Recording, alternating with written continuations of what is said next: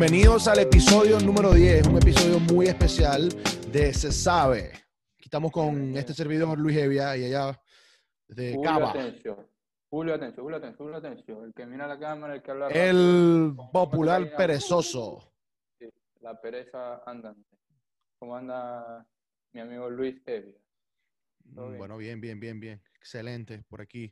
Este, mm, ya, bueno, pronóstico, llegamos al episodio número 10. Ey, increíblemente, Julio, porque tenemos nuestras cosas, nuestras vainas, eh, papi, y aún así sacamos tiempo para Se Sabe, que es algo muy importante en nuestra vida, un hito, de verdad que sí, 10 episodios, no es fácil, señores, no es fácil. No es fácil. Parece, pero no es. Requiere constancia, requiere dedicación, tiempo Y hasta un poquito de creatividad.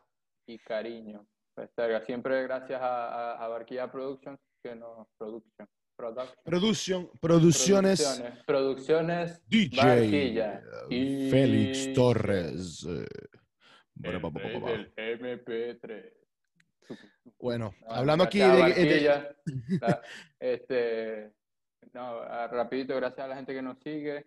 Suscríbanse en YouTube, suscríbanse en Apple Podcast, que ahora estamos en Apple Podcast, nuevo formato de audio, eh, más cómodo para la gente que tiene la gente que tiene app, eh, iPhone y Apple. por supuesto en Spotify, eh, formato audio también, en YouTube nos pueden ver, suscríbanse, síganos y por favor y sigan compartiendo, sigan compartiendo. Sigan compartiendo que eso nos ayuda muchísimo y ayuda a la gente que lo escucha porque aprenden, aprenden Y nos ayuda a monetizar y poder pagarle a Barquilla Production. ¿Ok? Sí. Así Cada que, episodio que grabamos, para que lo sepan, son 1.500 dólares de deuda adicional para Barquilla. Una producción muy arrecha. Maquillaje, él se encarga de todo. de todo, nos envía las cosas, así que pendiente. Eh, bueno, pero ya hablando del episodio como tal, en este episodio eh, vamos a entrevistar o entrevistamos ya a una chica venezolana, Maracucha, que forma parte del movimiento feminista en Venezuela. Y mm, bueno, la entrevistamos, conversamos varias cosas. Quedó este, súper sobre- bien la entrevista. no, Súper quedó- bueno, sí, quedó súper bien, súper nítida. Bueno, con, con sus secciones, lamentablemente eh, sabemos que el internet en Venezuela no está tan nítido, pero bueno, este, hicimos En lo posible para en que... contenido quedó muy bien.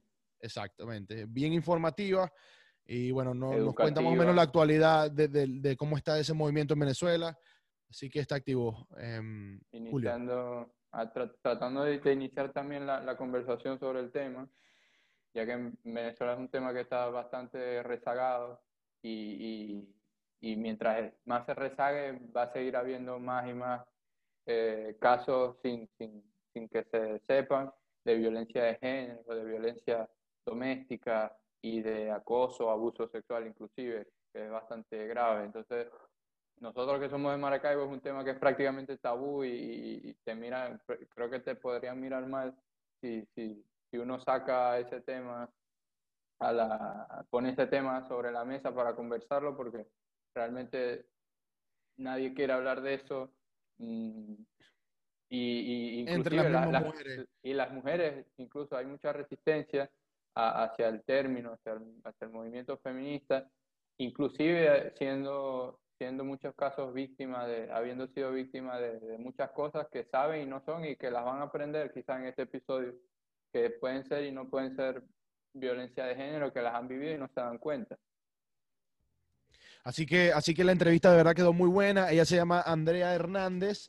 Eh, sus redes, igual las vamos a compartir al final, pero sus redes, en, por lo menos en, en Twitter es arroba Andrea Paola HG y en Instagram es arre- arroba Andrea Paola HG Piso. ¿Ok? Eh, ella está bastante activa en el movimiento, comparte siempre sus cosas. Si de verdad estás interesada en, eso, bueno, síguela. Ella es bien, bien chévere y te puede ayudar cualquier cosa. Entonces quedó bien, muy chévere el episodio. Vamos a ahorita poner el video de la entrevista. Y bueno, espero que lo Vamos de disfruten. una no a sé. la entrevista. Chácata. Chacata. Bueno, aquí estamos con Andrea. Gracias por aceptar nuestra invitación, Andrea. Gracias por invitarme. Una vez más, esto lo intentamos hacer como 50 veces. Este, vemos a Andrea, la vemos más que a, que a nuestras madres, que a nuestras novias, que, que a todo. Ey, El Este, internet venezolano es complejo, por no decir una mierda. eh, eh, bueno, el día de hoy tenemos a Andrea. Gracias, Andrea, por estar con nosotros. Eh, nosotros hoy en CESAE queríamos hablar de, del feminismo y este, haciendo research nos encontramos con el perfil de Andrea. A ver, queríamos entrevistar porque no queríamos caer en mansplaining. Queríamos que una, una feminista como tal, o, o por lo menos una mujer hablara sobre esto para que nosotros no fuéramos unos ignorantes hablando como hombres sobre pro- problemas que son de mujeres. Eh, y bueno, resulta que nos encontramos con esta persona que tiene en su bio, nada más por, por ver su foto de, de- de perfil, por lo menos en Twitter, Dijimos, eso Instagram es. no, porque no se lo dejan. Ya, ya, ya causa un, ya causa un choque, un choque. Depende cómo se quiera ver, porque si uno es un sádico, un choque raro. Y, si- y si, si, si uno está buscando cualquier otra cosa, te, es un choque, pues es un shock ver, porque lo primero que te vas a conseguir son unos senos. Y bueno, automáticamente después vas a ver la bio y te vas a dar cuenta que tiene una descripción algo así que dice como que ella se define como au- afroindígena, eh, queer, no tengo un, poco de cosas que yo no entiendo porque yo soy ignorante, entonces qué mejor que ella misma para que nos cuente. Andrea, bienvenida, se sabe, y este, cuéntanos un poco de ti, por favor. Hola. Bueno, em, yo soy Andrea. Hola. Eh, tengo 25 años. Soy maracucha, pero vivo en Caracas desde hace ya un buen rato. Em, soy escritora de, de- de- tanto de ficción como, como de, de a veces de periodismo. Em, y soy activista por una gran cantidad de derechos humanos, entre los que están incluidos el feminismo. Eh, O sea, Perfecto. aceptamos con escogiéndote como nuestra invitada, primera invitada, de hecho. Eh, de- Primera invitada. Primera invitada. ¿No me dan como una medalla? O algo así, como un... No, cupón de eh, algo. Luis Un envía Sí, Luis sí, voy a enviar algo por, por, cocaína, de- cocaína de Cockville y yo envío aquí un Alfajor. mate. Alfajor y mate. Exactamente. Me- no, me podéis mandar un pañuelito verde. Ah, Puede bueno, ser, sí, las que también. eh, la- las argentinas usan. No, pero Activo. tienen, tienen mucho violín estos, estos pañuelitos. No, eh, eh, lo digo en serio, brother. Yo que uno que tiene que usar aquí es bastante normal, el transporte público. A veces uno va así, brother, agarrado de ese tubo y mierda. fuerte, pero fuerte. bueno, Pero son nada más pañuelito verde o, o es la gente. Porque, Ah, o sea, digo, pila. no, no, no, No, lo pregunto, lo pregunto es porque, lo pregunto es porque hay ciudades, o sea, uno el venezolano está como muy acostumbrado a andar perfumado, a andar, es como una cosa cultural. Entonces, Sí. como en otras ciudades, la gente a veces huele Claro, mal. o sea, como, como en Roma, por ejemplo, supuestamente en el metro, porque creo, bueno, creo que en el metro o en el transporte público, por así decirlo, supuestamente la gente también está hedionda, pues. Es normal en la, en la población, no, no solamente pañuelitos verdes o no, lo que sea, pero la población en general, eh, muchos, muchos no, no, no sé, no, no tienen un buen aseo o sea, no me imagino que no es que hace frío, entonces la gente no se baña, no sé. O No, no, creo que el agua, el agua es muy verano- caro, los servicios son muy caros. No, en serio, en serio. Aquí que hay estaciones es un asco, eh, porque es- en, en invierno no se siente tanto, pero en, en verano sí. Y bueno, respondiendo a la pregunta de Andrea, eh, mm, te diría que la, la- creo que el porcentaje o, o la probabilidad aumenta bastante cuando, cuando hay un pañuelito verde cerca. Entonces, no es... Pero, o sea, sí, sí, o sea, digamos, como un 10%, un 20% más. Pero bueno, cada quien hace con lo- su vida lo que quiera. Este, bueno, Andrea, entrando quizá un poquito más en tema, ¿no? Eh, ¿qué queríamos saber nosotros? Explícale a, a nuestra audiencia, nuestra enorme audiencia, Esta audiencia que, que tanto nos apoya, chicos. Sí, pero no, son, son, somos pocos, pero nos, nos, nos apoyan mucho. Pero con Eh, amor. Sí, mucho amor, mucho, mucho amor, como Walter Mercado. Eh, ¿qué es el feminismo? ¿Qué, qué, qué, qué es el movimiento? ¿Qué, qué, qué? Explícanos a nosotros, porque todos tenemos una, una idea extraña o bastante rara de qué es eso. Muchas veces negativa. A lo mejor hasta distorsionada.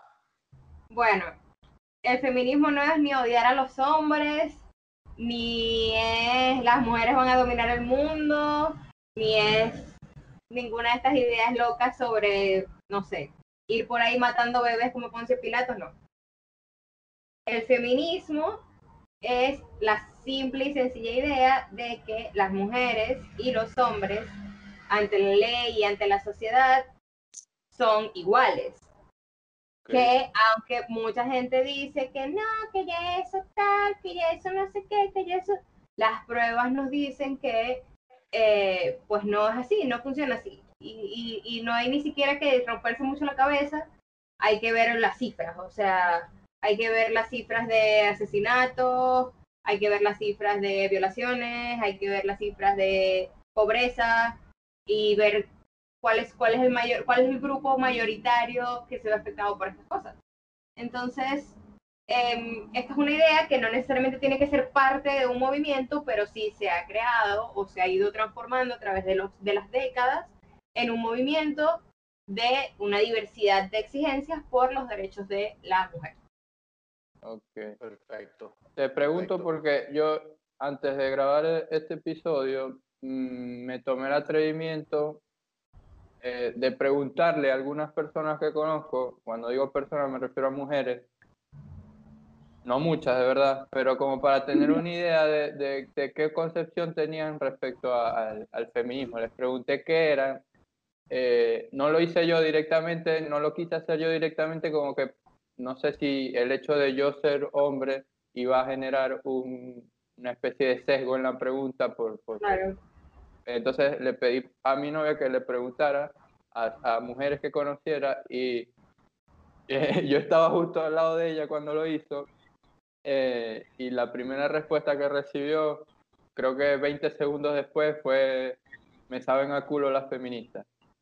Después recibió un par de, de respuestas más todo, esto hablando de mujeres y probablemente eh, bastante cercanas a nuestra edad, entre 20 y 26 años puede ser. Eh, y otras sí ya se extendieron un poco más diciendo que la mayoría es como que están de acuerdo con ser, eh, digamos, la, la propuesta de, de, que se igualen en, derechos o de oportunidades con los hombres, pero digamos, no, son, no se definen a sí mismas ni están de acuerdo, o sea, con la palabra feminismo o con, con el concepto de ser feminista que se tiene, por lo menos en Venezuela, eh, más bien causa como rechazo. ¿Qué, ¿Qué, tendrías que decirle tú a esas personas? Eh, eh, exacto. ¿Por qué, ¿Por qué crees tú que algunas mujeres, o por lo menos esas que, que, con las que habló Julio, piensan así? Bueno, es un pensamiento bastante común. O sea, parte desde varias cosas. O sea, la primera hay un rechazo eh, social muy grande hacia el feminismo que claramente eh, pues no nadie dice ay qué divertido voy a ponerme en esta posición en la que la sociedad me va a juzgar y rechazar em, y por supuesto eso es algo que, a muchas mujeres les genera mucho conflicto. Y no solamente a mujeres jóvenes o sea yo he visto a lo largo de mi vida mujeres que son las seres humanos más feministas habidos y por haber pero te dicen, no, bueno, pero es que yo no soy militante. O sea, tienen como esta figura, además, como relacionada a lo, a lo militar o relacionada como a un montón de prejuicios. Como si fuera la milicia, la milicia bolivariana. como, como, si fuera un partido radical, pues. O como si fuese, o como, como si fuese una cosa, como una serie de reglas que tú tienes que seguir, cuando la verdad es que, por supuesto, no tiene nada que ver con esto, es algo completamente individual, cada quien lo vive como lo quiere vivir, como lo puede, como lo sabe. Y además, eh, además de, todo este rechazo que existe, incluso desde las personas que sienten como cierta empatía, eh, pues, también obviamente hay casos, o sea, la gente quiere juzgar a toda una corriente de estudio, de luchas sociales, porque vieron, no sé, algo que no les gustó, y entonces automáticamente, ay, las feministas X no se bañan, eh, son unas cocinas, son unas destructoras, son no sé qué, bla, bla, bla, bla, bla. Cuando, claro, o sea, eso es lo que Eso es lo que estás queriendo ver o eso es lo que más se ve, es lo que más resalta. Pero la realidad, no es, la realidad no es esa, la realidad es que toda la, o sea, hay un montón de universidades en el mundo, incluyendo en Venezuela, que tienen centros de estudios de la mujer, por ejemplo. El de la, el de la Universidad Central de Venezuela es de los más increíbles de la región, que tiene además décadas existiendo y que es un centro supremamente feminista. Entonces, hay todo tipo de, de feministas, hay todo tipo de formas de abordarlo, hay todo tipo de formas de, eh, de vivirlo o de no vivirlo, pero hay mucho prejuicio y hay mucho rechazo, porque bueno, si venimos, si partimos del punto de que estamos en una sociedad que favorece de alguna forma a los hombres, obviamente esa misma sociedad va a rechazar cualquier cosa que ponga eso en peligro. Entonces, automáticamente el feminismo es como malo, pecado, horrible, porque claro, nadie quiere, nadie quiere cambiar el status quo cuando le favorece. Entonces, es complejo. Claro. Es complejo Sí. porque además, claro, muchas mujeres, o sea, muchas mujeres dicen como que, ay, a mí me sabe mierda la feminista, que la feminista, que yo no esto, que yo... Cuando, de verdad, o sea, muchas de las cosas que son capaces de hacer o que van a ser capaces de hacer van a ser gracias a las feministas. Entonces, No, no, y- y una cosa que yo creo es que puede ser que eh, a lo mejor ellas no hayan pasado por, las que, muchas de las que piensan así no hayan pasado por, por un, un proceso o un acto que las haya hecho pensar que el feminismo está bien, pues por lo menos. O sea, que No, en, bueno, no sé. claro, pero entonces, eso, pero, pero siempre, también siempre hay como un, o sea, el feminismo también te hace darte cuenta de cosas que tú pensabas que eran X y que están muy mal. O eso sea, también. Hay, o sea, de esas cosas. crecemos, por ejemplo, con la idea de que si un chamo que te está haciendo los perros eh, están en una fiesta y el tipo te dice que te va a dar la cola y te montas en el carro con él y resulta que el tipo te empieza a tocar, te empieza a hacer cosas que tú no quieres, no estás muy clara, te sientes incómoda, pero no le quieres decir que no, no sé qué, bla, bla, bla, bla, bla. Te vas para tu casa, piensas que ay, es una situación chimba, cuando es una situación de abuso. Claro. Es más seria de lo que es, claro, claro, claro. Y más que todo, Y en yo creo que, exacto, eso es lo que iba a decir. Más que todo, no, más que todo en, en nuestra región, en Venezuela, pues es algo común. Porque yo creo que en países desarrollados ya eso se está como que ya no es tan gris eso, sino que ya se sabe más o menos cuándo es abuso y, y cuándo no. Pero en Venezuela creo que todavía se está luchando por eso. Y, y, por, y, con, con eso en mente, te quería preguntar cuáles son los objetivos, eh, especialmente en Venezuela, los objetivos actuales del, del, del activismo feminista, pues, de, ese, de esa, de- del grupo. Bueno, em, en Venezuela hay diferentes grupos, cada quien tiene como sus, sus objetivos y de verdad en Venezuela ahorita, de hace un par de años para acá, o diría del año pasado para acá, es que se, está- se está tratando como de formar una, un grupo más unitario entre, bueno, entre coaliciones y entre grupos que ya existen y eso, porque generalmente aquí los grupos funcionan como muy cada quien por su lado. Em, eh, una de las cosas que hizo, que hizo que los grupos se unieran fue la cantidad de femicidios que, que existen actualmente en Venezuela. Primero porque no hay cifras y segundo porque las cifras extraoficiales son eh, bastante aterradoras. Eh, pare- según los datos recogidos, una mujer es asesinada por razones de género cada 36 horas. ¿Qué significa que es asesinada por razones de género? es asesinada porque su pareja estaba celosa, porque por un cacho, porque por el ex esposo, es asesinada porque mm, era una trabajadora sexual que violentaron y mataron, eh, porque era una niña que le cayeron a, golpes en su casa, eh, o fue asesinada porque eh, bueno, no sé, porque salió embarazada. Y entonces Ahora, no es, no es el mismo, te detengo un segundo, ah, no es el mismo sentimiento, digamos, eh, que un hombre le ponga cacho a una mujer a que una mujer se lo ponga a un hombre. Verga, los dos se van a querer matar, independientemente de quién sea. O sea, en, el- en- la primera reacción, digamos, y creo que ha habido casos también de violencia, de mujeres que reaccionan violentamente a, a celos, yo, claro. O sea, las mujeres también pueden ser violentas. ¿ok? Pero entonces, eh, digamos, eh, retomando la pregunta de Luis Fer, ¿cuál sería el objetivo en ese caso? O sea, mm, Bueno, lo que pasa es que la diferencia no está en que eh, la mujer pueda o no ser violenta, sino que tú ves que a pesar de que una mujer puede ser violenta porque le pegaron cachos, etcétera, etcétera, tú no ves que un hombre es asesinado cada 36 horas por eso. Ok, claro, claro, claro. Y este, lo que, o sea, la diferencia está en que eh, son asesinadas por razones por las que los hombres no son asesinados. Un hombre no lo matan porque, porque embarazó a alguien. Pero una, pero una niña que queda embarazada la pueden matar. Sí. Por la familia, porque, exactamente.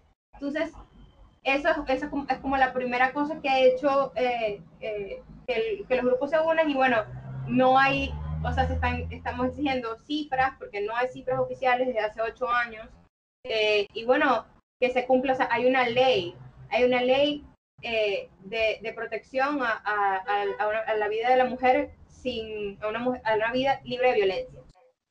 Y no se cumple no se cumple en lo absoluto, a pesar de que el femicidio está tipificado allí, está penado hasta con 15 años de cárcel, y la verdad es que muchas veces estos asesinatos ocurren, por ejemplo, con armas que están registradas como de fuerzas del Estado.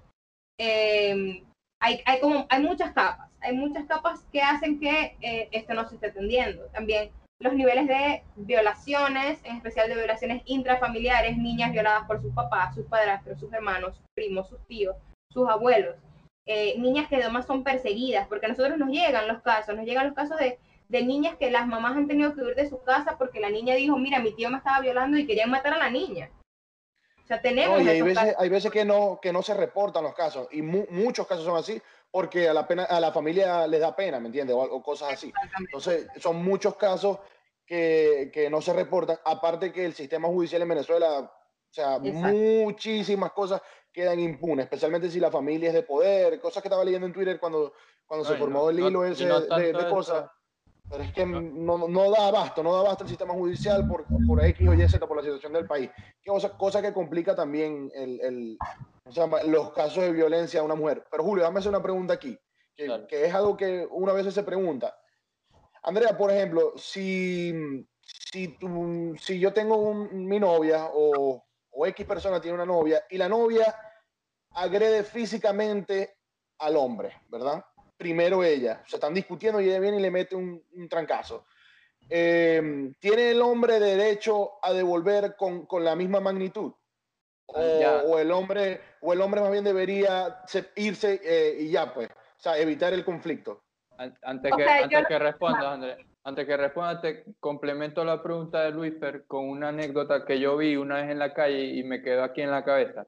Hace como un año, más o menos, yo fui a un centro comercial y recuerdo haber visto dos niños, eh, un niño y una niña aproximadamente de la misma edad, los dos, creo que no se conocían, estaban como jugando.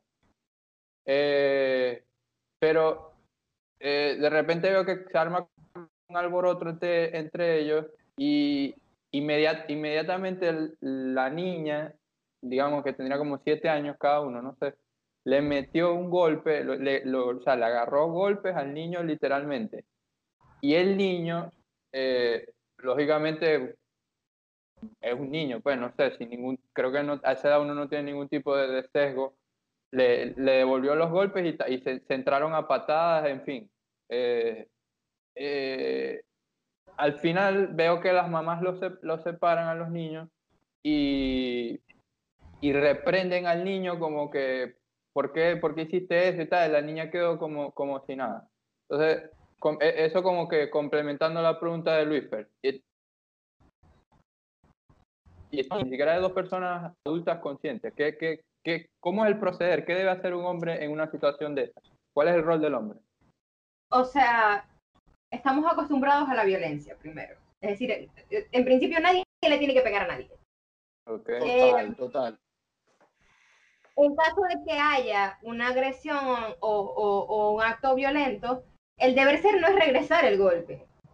Lo puedes regresar, bueno, o sea, hay gente X, o sea, perdiste el control, etcétera, etcétera, etcétera.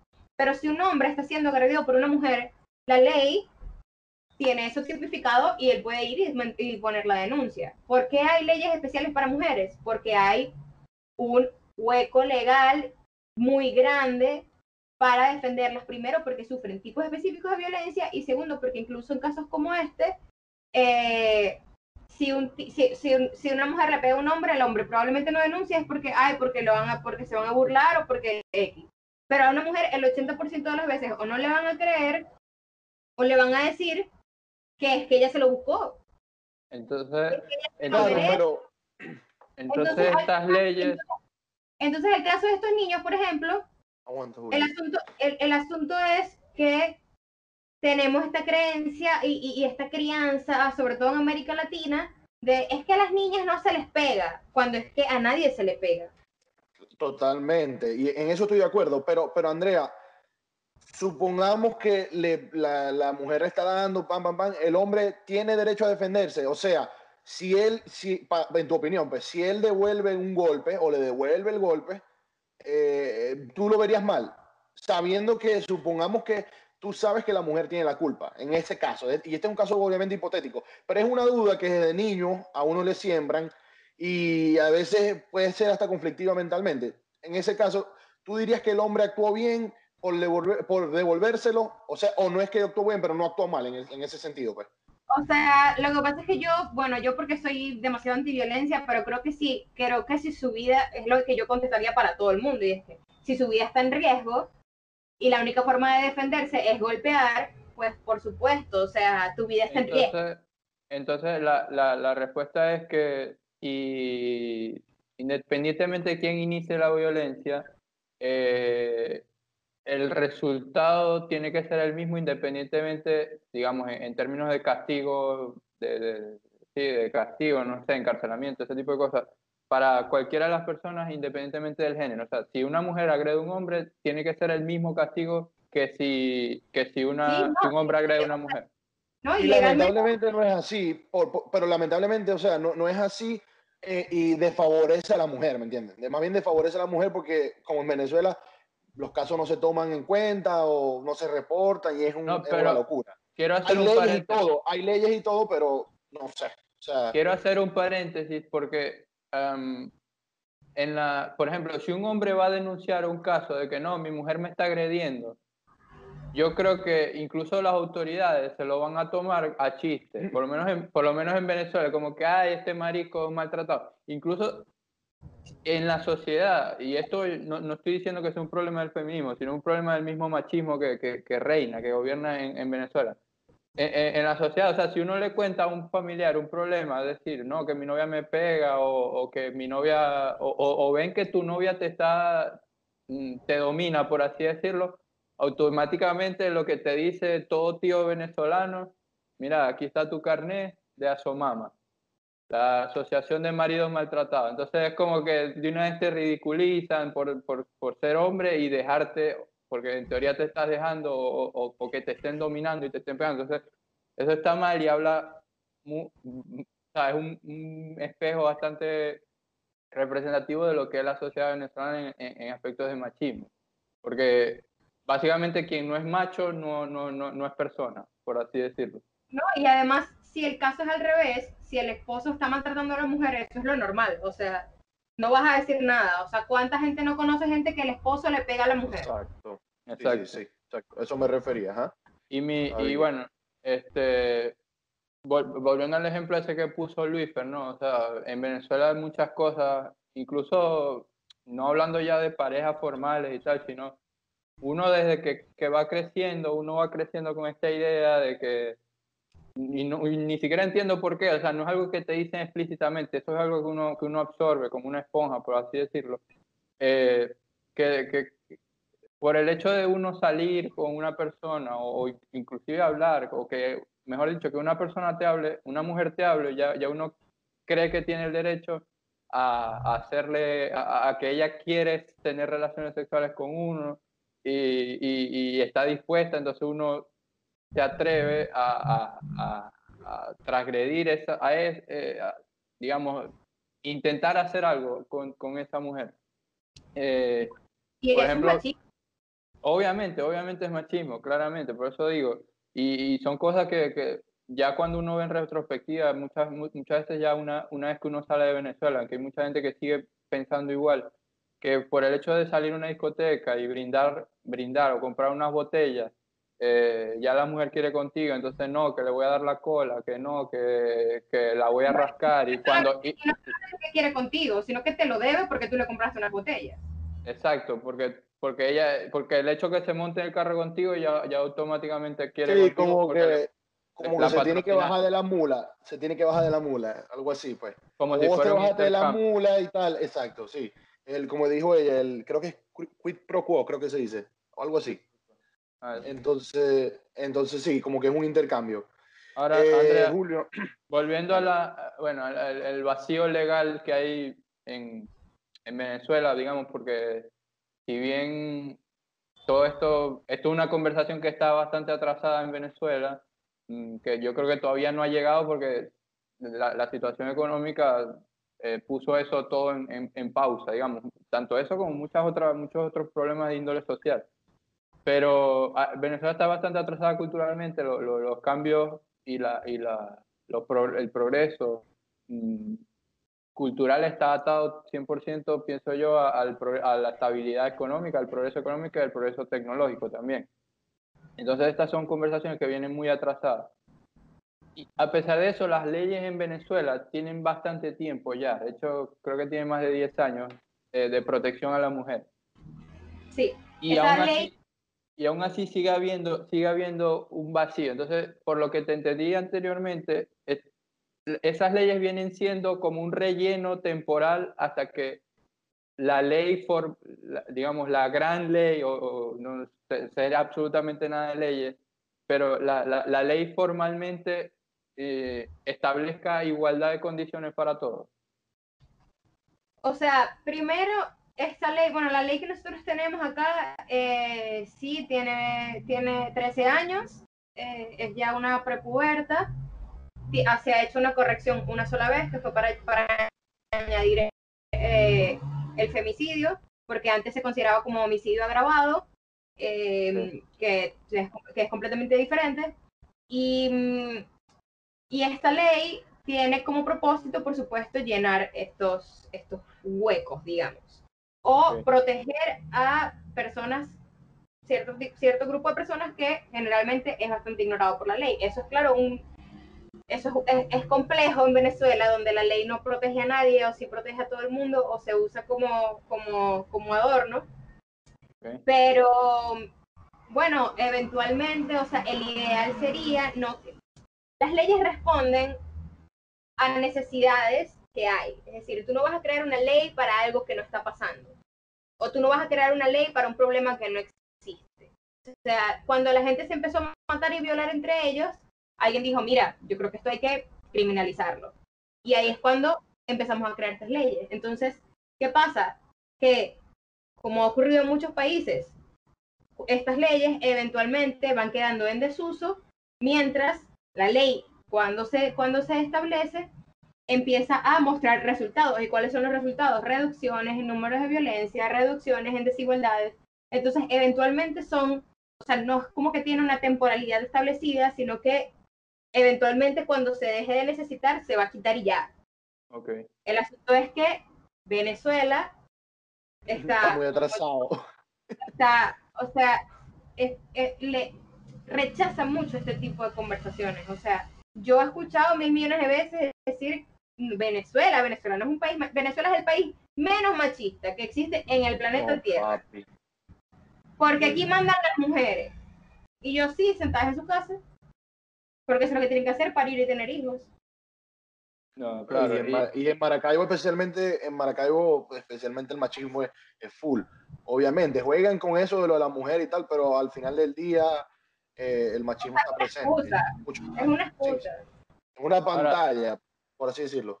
Habla Julito. Andrea, eh, y hablando de ese vacío legal, ¿no? volviendo a, un poquito a, a, ti, eh, conseguimos eh, como dije al principio, tu foto de perfil eh, es, un, es una manifestación de, de, de, necesidad de igualdad. por lo menos la de Twitter, está mostrando abiertamente tus senos, de hecho la tienes, tu foto de perfil, pues que tu presentación eh, esa diferencia de, de, de, de, condiciones que tenemos entre hombres y mujeres. Por ejemplo, porque yo, si, si yo quisiera en este momento, este video se va a subir a YouTube, pero si yo quisiera en este momento muestro mi, mi, mis tetillas, eh, incluso si fuera gordo, que tengo unas, unos senos bastante similares a, a, a, a, a los de una mujer, ¿por qué tú, por qué a una mujer la censuran y por qué a un hombre no? Y cuéntanos un poquito eh, por qué lo hiciste y qué se sintió en el momento cu cuando lo hiciste. Y ya después, del tiempo después, no sé hace cuánto fue eso, pero eh, ya después de haber hecho, ¿te sintió liberador? ¿Cómo se siente haber liberado algo de ti que tuviste guardado por, no sé, 20 años?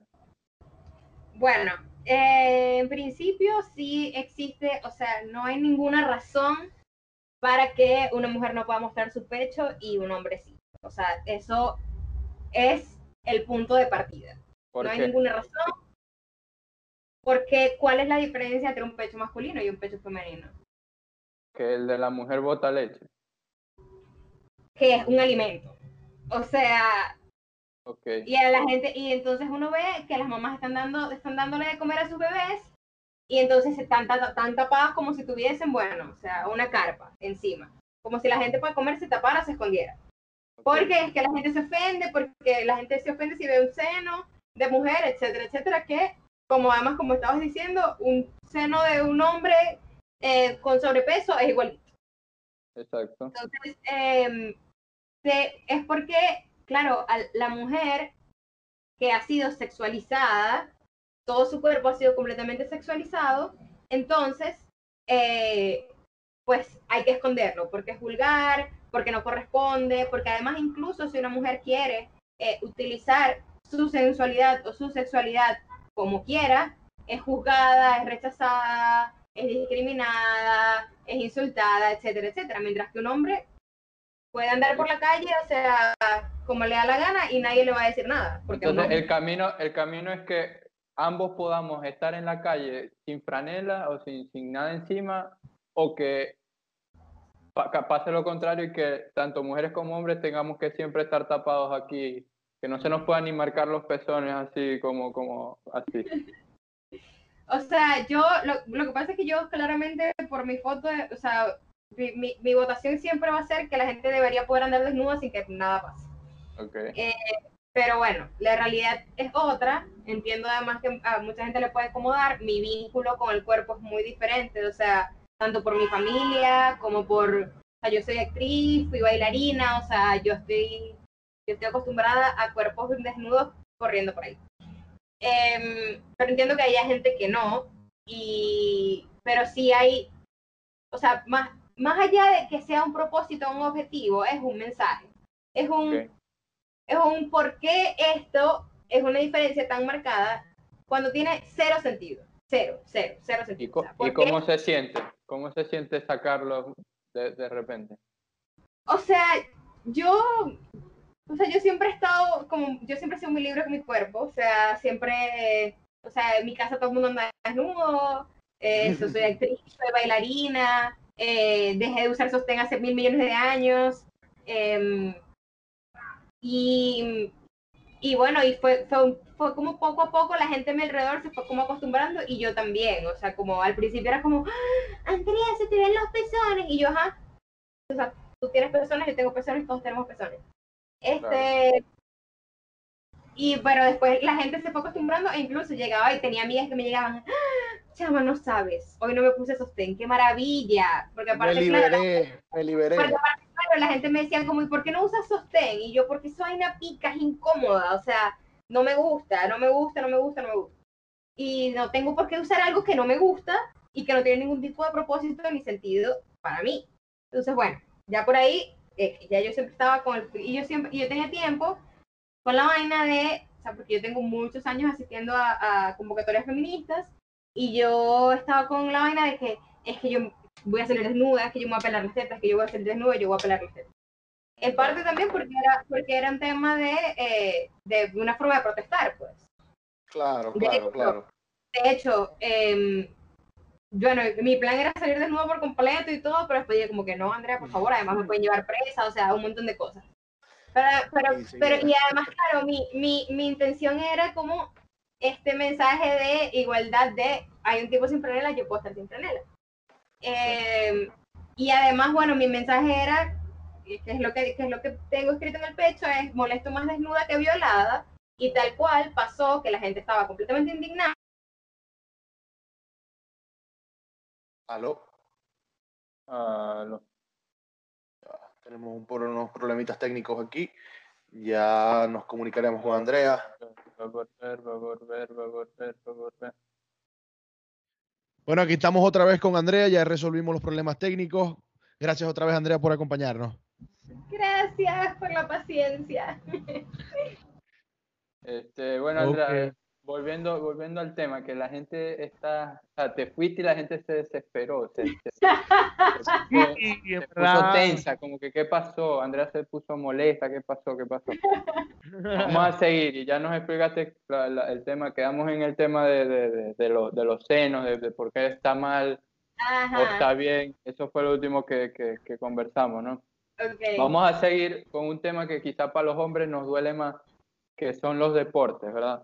Hay un chiste de Dave Chappelle. Dave Chappelle es un comediante, es afroamericano. Él es, de- de- desde su posición de la comedia, él defiende mucho eh, el tema de, de- de- de los afroamericanos, pues, de, de la discriminación y racismo, y lo pone como una Y él- prioridad. Él y él discrimina también, pero ajá. Él se juega El- con o eso. sea, ya va, yo traté de ver el, especi- una- el primer especial de Dave Chappelle en Netflix y cuando escuché que el tipo decía, las mujeres, las mujeres que van a saber de sufrimiento, los negros hemos sufrido más, ya lo quité. No, es que lo que pasa es que, bueno, e- eso es, eso es para otro episodio, pero eh, en, en teoría lo que quiero es traer acá un chiste. Dave Chappelle es mi comediante favorito, así que por favor no se metan con él. Eh, eh, no se eh, conmigo. lo- lo- quédate, quédate con que al igual que nosotros es negro y, nos defiende, así que algo bueno tiene por lo menos. Y, creo que lo de- defiende mejor que nadie que lo haya visto. Entonces, bueno, él tiene un chiste, ¿verdad? En el que dice que, que qué pasaría si LeBron James eh, decidiera volverse mujer.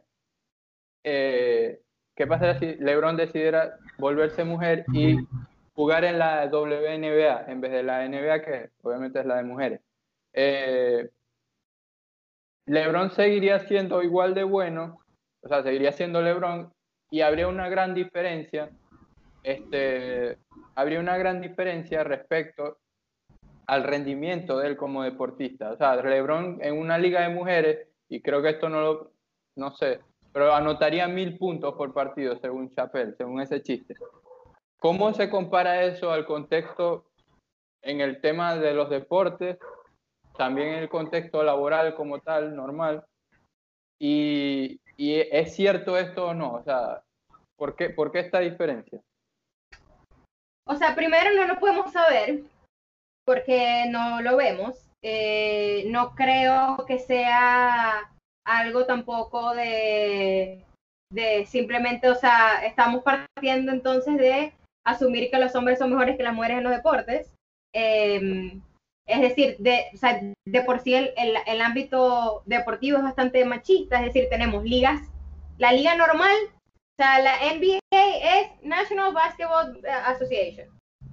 Y entonces para el de las mujeres hay que hacer la, hay que hacer la acotación de que es de mujeres. Entonces la normal, digamos, es la de hombres. Entonces, em, partiendo de ahí, además, tenemos que las mujeres reciben, eh, obviamente, tratos diferentes en el deporte, reciben entrenamientos diferentes en el deporte, reciben, eh, están completamente segregadas. Entonces, cuando, eh, por supuesto, menor sueldo.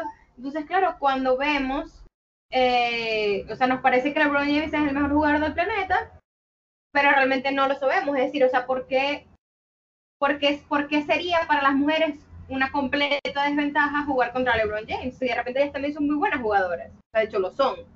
Entonces, y el, y no, es- y, y el deporte no es solamente es que soy un tipo y por tanto soy mejor en los deportes, o sea, tiene que ver con destrezas, tiene que ver con entrenamiento, tiene que ver con habilidades. Eh, es decir, eh, no sé, pone- po- eh, ponemos a jugar a, a Nadal y a Serena Williams, por ejemplo. Okay. Eso Y sería automáticamente. Nadal automáticamente ganaría, no lo creo. De hecho, creo que Serena le patearía el culo. Yo creo que le mete ese, los ovarios. No, yo sí creo que. Yo, no, yo sí creo que. Es más, yo creo que lo que se Y- vive y sacando, lo, lo que se vive sacando Nadal del culo son los ovarios de, de, de Serena. Ajá, Lucho. Eh, pero, bueno, o sea, yo no sé, porque por lo menos si yo pongo a Marta, que es la mejor jugador, jugadora del mundo de fútbol en los últimos años, bueno, bueno, ahorita no es Marta, pero Marta era famosa, contra Messi en su peak, los dos a su máximo nivel, yo pienso que, que Messi sería mejor. Y a lo mejor, no sé, y es lo que yo pienso, yo creo que son diferencias a lo mejor biológicas o entrenamiento, como dice ella quizás, pero yo pienso que Messi en una liga de mujeres asisten totalmente entrenadas o, o igual tengan los mismos beneficios que los hombres, a lo mejor Messi igual resaltaría y resaltaría más que en una liga de hombres. O sea, creo que, Por creo que diferencias biológicas. Claro, o sea, a ver, las diferencias biológicas están ahí, están ahí. Pero lo único que te hace ser un buen jugador o que te hace ser mejor jugador no es, por ejemplo, no sé, ser más alto o ser más pesado.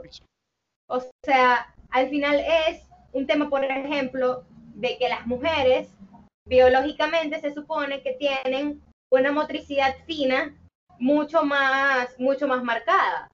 Entonces eso las hace ser, estar mucho más pendientes de los detalles. Y de repente, de repente Marta no se pela un gol por dos milímetros porque la Jeva está calculando como tiene que calcular. Ahora, Y eso sería biológico. pero o sea, entonces, sacándolo quizá del, del, del mundo deportivo, ¿no? Las diferencias son, pueden venir de, de, de, de raíz biológica, de raíz de contexto o de términos de, de evolución y de, y de construcción social. Eh, a- a- ¿qué, ¿Qué ocasiona esas diferencias que hoy en día indudablemente podrían estar existiendo? No solo en el deporte, insisto, en, en el mundo laboral como tal. Bueno, o sea, las diferencias biológicas existen. Claramente existen. Nadie, nadie las pone en duda.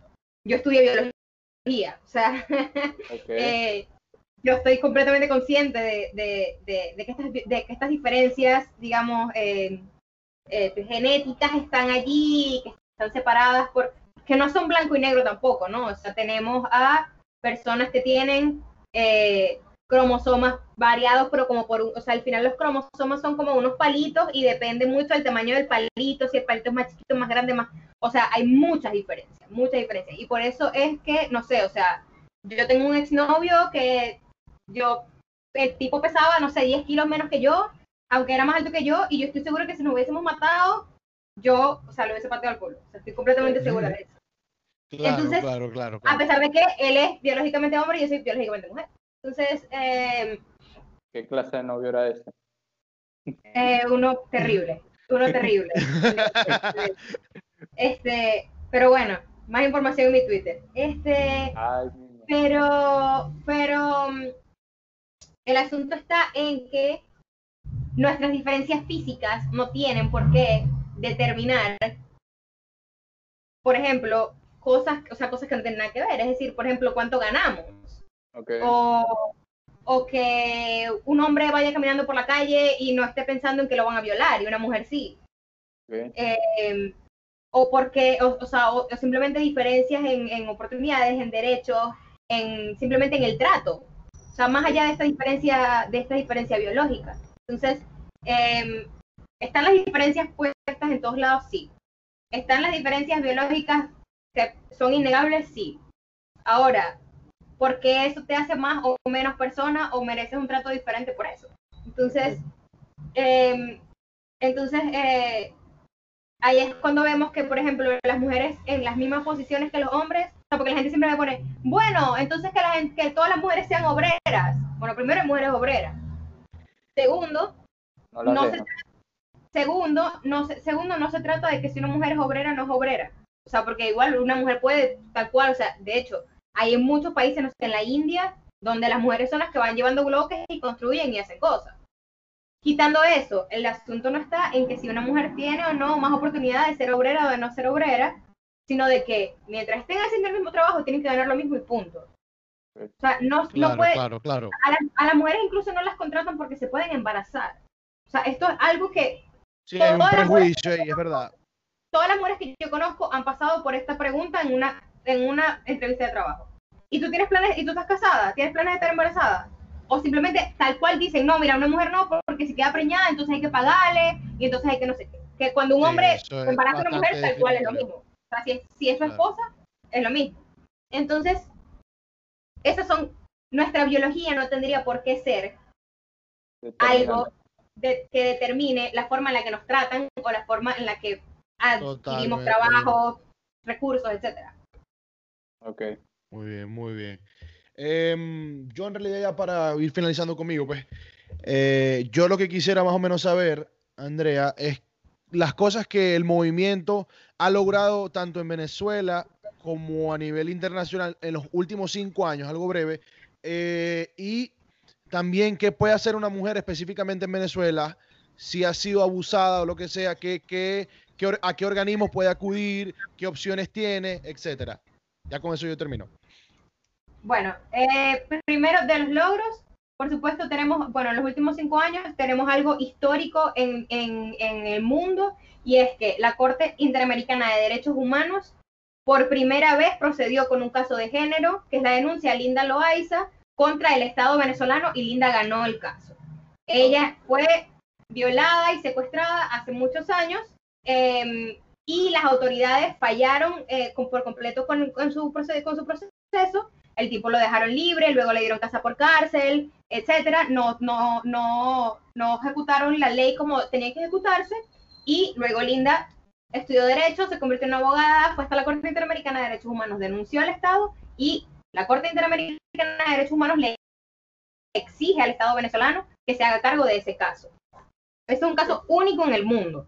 Eh, y de cosas más precisas, o sea, hemos, eh, eh, tenemos ahorita, acaba de, acaba de salir la primera, la primera, el primer protocolo eh, universitario en contra de acoso y abuso sexual en la UCAP, eh, tanto en la, en la extensión guayana como en la de Caracas, y esto se logró gracias a una campaña larguísima que hicimos por redes sociales de gente que estaba denunciando sus casos de acoso y de abuso dentro de la universidad. La universidad escuchó y decidieron crear este protocolo que además está magnífico, del que de, por cierto escribí al respecto y que está increíble. Entonces, esos son como dos cosas bastante grandes y también, bueno, eso, o sea, como cosas más pequeñas, hemos estado pendientes, o sea, hay mucha gente recogiendo datos porque no hay datos, eh, hay mucha gente eh, trabajando mucho en sus propias comunidades. En todas las comunidades hay grupos trabajando, a veces son difíciles de conseguir, pero están. Y si una mujer quiere denunciar, bueno, tenemos el Ministerio de la Mujer, tenemos el Ministerio Público también, que eh, están obligados legalmente en, en recibir estas denuncias. Muchas veces no se logra, pero tenemos muchas, muchas eh, iniciativas y campañas por redes sociales para poder eh, adquirir de repente como ayuda especializada. Entonces, tenemos, por ejemplo, eh, en Caracas está PLAFAM, que es la Organización de Planificación Familiar, que da ayuda psicológica, eh, de salud. Tenemos CEPAS, que es el Centro de, Estudios de Paz en Venezuela, que reciben siempre denuncias, dan asesoría legal y psicológica. Eh, y bueno, y así hay también muchas otras eh, ONGs y organizaciones, de, dependiendo de la región de, del estado, que están ahí, que están trabajando y que reciben las denuncias. Andrea, ¿dónde te puede, Andrea, ¿dónde te puede contactar la gente? ¿Dónde te pueden seguir para que sigan aprendiendo?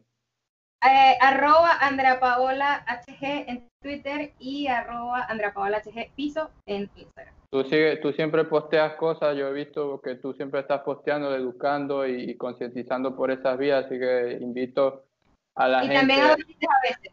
A, eh, buenísimo, que te siga, para que siga aprendiendo, quizá hay muchas cosas que nos faltaron, pero creo que a modo general esto es algo necesario, es algo bueno, las mujeres tienen que, que, que tener la posibilidad de vivir una vida sin, sin que nada las limite y mucho menos su, el hecho de ser mujeres eh, en ningún sentido.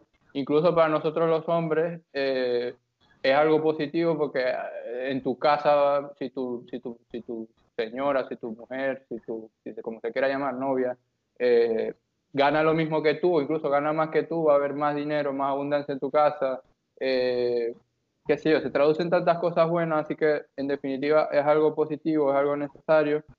Gracias Andrea por, por, acompañarnos el día de hoy. Gracias por, a ustedes. Por educarnos, de verdad. Eh, educarnos, de verdad, y creo que esperemos que haya sido de ayuda también para la gente que, que nos escucha. Eh, bueno, creo que con eso despedimos a Andrea por hoy. Sí, gracias Andrea, de verdad que sí, gracias por incluirnos. Un, y, un último mensaje para, para, la audiencia de este estado. Esperen las tetas. Amor. Uh, Libérenla. Luis, mostrarlo. No, chico.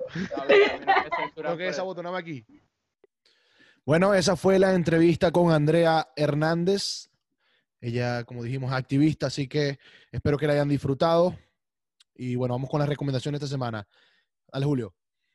Mi recomendación esta semana es una película del director Spike Lee. tiene mucho que ver con feminismo. Es de 1986, pero está en Netflix. Se llama She's Gotta Have It. Eh, pone muchas de las cosas que tienen que ver con las mujeres eh, o que sufren las mujeres en su vida, en su vida cotidiana. Eh, como digo, una película bastante vieja, pero hay muchas cosas que están todavía vigentes, así que vayan a verla, está bastante buena. La tuya, Luis. Bueno, la mía es una película que vi en Netflix la semana pasada, eh, El niño que domó al viento, creo que es en español, The Boy Who Harnessed the Wind. Eh, está muy buena, se trata de un niño que vive en una aldea africana y eh, están pasando por una sequía fuerte y él tiene que, tiene que este, buscar la manera, o él busca la manera, es bien inteligente y busca la manera de generar agua, o por así decirlo, o, obtener agua. Así que para, para, sobrevivir a la sequía. Está muy buena. Así que véanla. Eh, eso fue todo por hoy. Síganos en nuestras redes sociales. Instagram y en Twitter. Eh, escúchenos en Spotify, Apple Podcast. Para los que tienen iPhone es mucho más cómodo por ahí si, si les gusta. Y eh, nos pueden ver en YouTube. Suscríbanse y síganos en todo eso. En Twitter y, en Instagram estamos como se sabe. Eh, síganos a nosotros, ya tienen nuestras redes. Gracias por escucharnos. Síganos apoyando, sigan compartiendo, que eso nos ayuda mucho. Y bueno, eso fue todo por hoy. Chao. Episodio número 10. Chao. Bye.